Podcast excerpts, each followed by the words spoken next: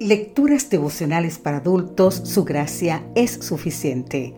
Cortesía del Departamento de Comunicaciones de la Iglesia Dentista del Séptimo Día Gascue en Santo Domingo, capital de la República Dominicana. En la voz de Sarat Arias. Hoy, 21 de agosto, oiga qué interesante este título. ¿Cómo orar unos por otros? Colosenses capítulo 1 versículo 3 nos dice, siempre que oramos por vosotros, damos gracias a Dios, Padre de nuestro Señor Jesucristo. Pablo insiste en la necesidad de orar unos por otros.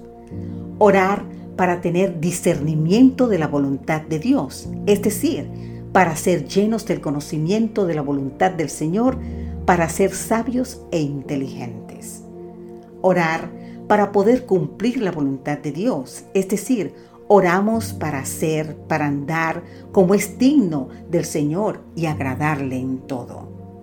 Orar para producir más y mejores frutos. Oramos para fructificar por mejores frutos en la vida del que ora y por frutos de nuevas vidas llevadas a Jesús. Los creyentes que se vistan con toda la armadura de Dios y que dediquen algún tiempo diariamente a la meditación, la oración y el estudio de las escrituras, se vincularán con el cielo y ejercerán una influencia salvadora y transformadora sobre los que los rodean. Suyos serán los grandes pensamientos, las nobles aspiraciones y las claras percepciones de la verdad y el deber para con Dios. Anhelarán la pureza, la luz, el amor y todas las gracias de origen celestial. Para progresar en la vida espiritual tenemos que pasar mucho tiempo en oración. Cuando el mensaje de verdad se proclamó por primera vez, cuánto se oraba, cuán a menudo se oía en las cámaras, en el establo, en el huerto o en la arboleda la voz intercesora. A menudo pasábamos horas enteras en oración, dos o tres juntos reclamando la promesa. Con frecuencia se escuchaba el sonido del llanto y luego la voz de agradecimiento y el canto de la alabanza.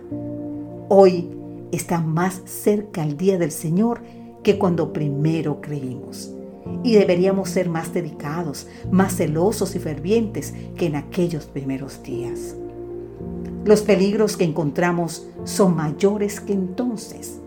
Las almas están más endurecidas.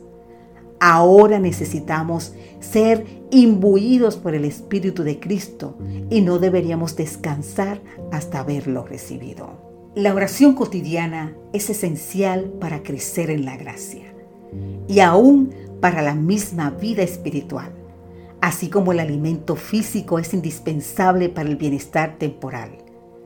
Debemos acostumbrarnos a elevar a menudo nuestros pensamientos en oración a Dios. Que Dios hoy te bendiga en gran manera y obre en tu vida para que aprendas a pasar más tiempo con Dios en oración. Amén.